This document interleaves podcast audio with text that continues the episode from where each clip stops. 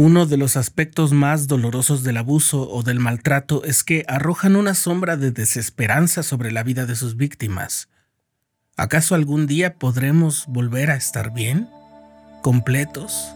¿Hay forma de sanar? Estás escuchando el programa diario,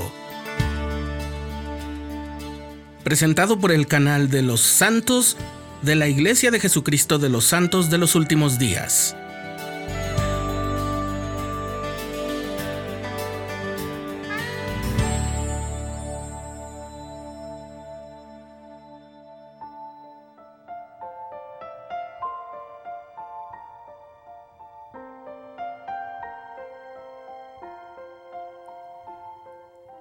Cuando el profeta José Smith estuvo preso en la cárcel de Liberty, escribió una carta a los miembros de la iglesia con instrucciones acerca de la gente que los perseguía.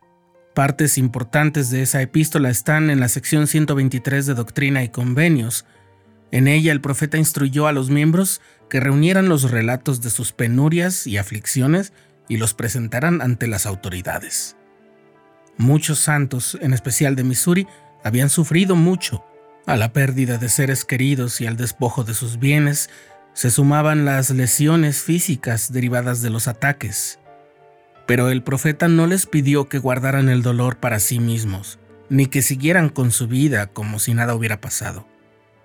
Cuando una persona ha sido víctima de abuso o maltrato, es muy difícil creer que el dolor o las heridas con las que carga puede dejar paso a la paz. Como ocurre en muchos casos, sus heridas pueden pasar desapercibidas y no ser reconocidas durante años. Y de no ser así, es posible que los demás no sepan de su dolor porque lo enmascara al sonreír y vivir como si nada estuviera mal. Tal como fue con los santos de los primeros días de la Iglesia, no es necesario que quienes hayan padecido o estén padeciendo abuso se oculten o finjan que no pasa nada. Tampoco tiene que sentirse culpable si es que se siente desamparado, indefenso, confundido, abandonado o aislado. Cada persona es de valor infinito y es un ser amado, aun si han pasado por el horror del maltrato y del abuso. Cuando tratamos temas tan duros, nuestra mente trata de lidiar con las versiones más ligeras o de suavizar todos sus aspectos a fin de protegernos de tener que enfrentar las cosas más horrendas. Pero ello implica el riesgo de minimizar la importancia y la trascendencia de cosas como el abuso.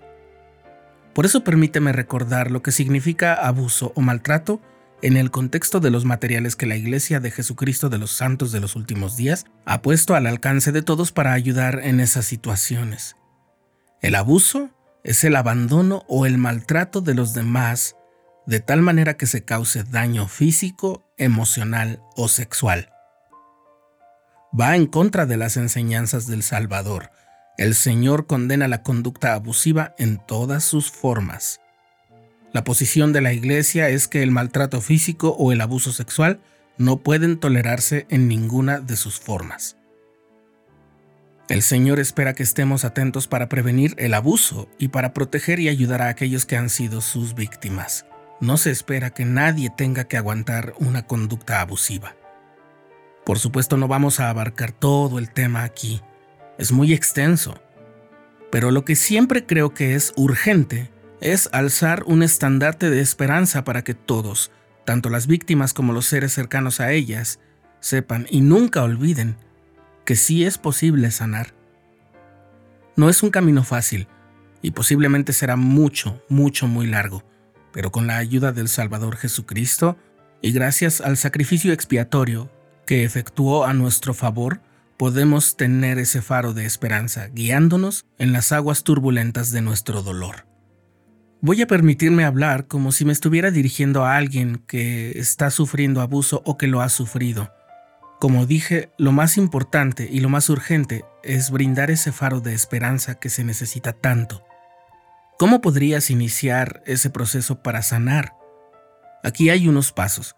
Se mencionan rápido y sabemos que nunca es tan sencillo, pero si vences tus miedos y sigues estos pasos, estarás caminando hacia tu restauración.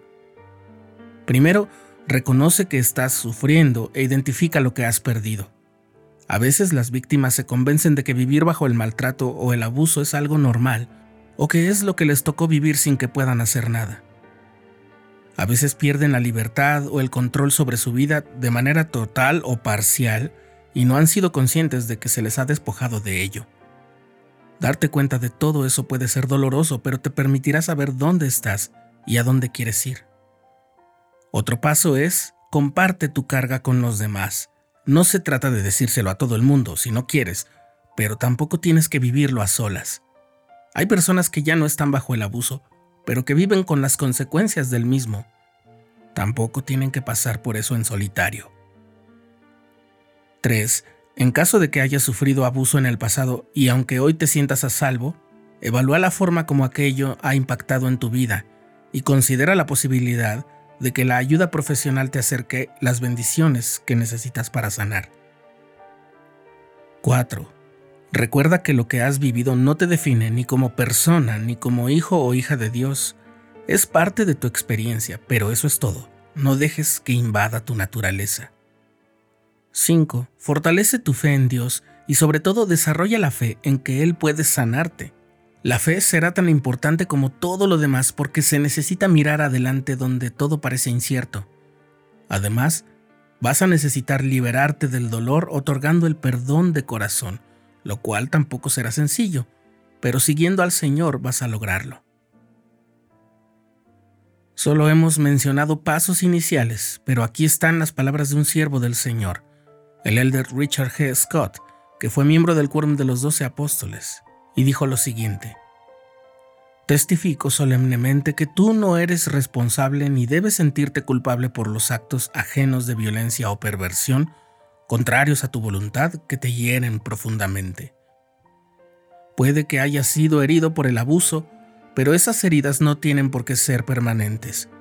Comprende que sanar puede llevarte mucho tiempo, Generalmente la recuperación se hace en etapas y se acelera expresando gratitud al Señor por la más mínima mejoría que se note. Hasta ahí las palabras del Elder Scott. Hay forma de sanar. La hay. No será sencillo, pero podrás estar bien al final de todo. Recuperarás tu vida, el control sobre ella, porque tendrás la ayuda del Señor que dice amorosamente, yo te sanaré.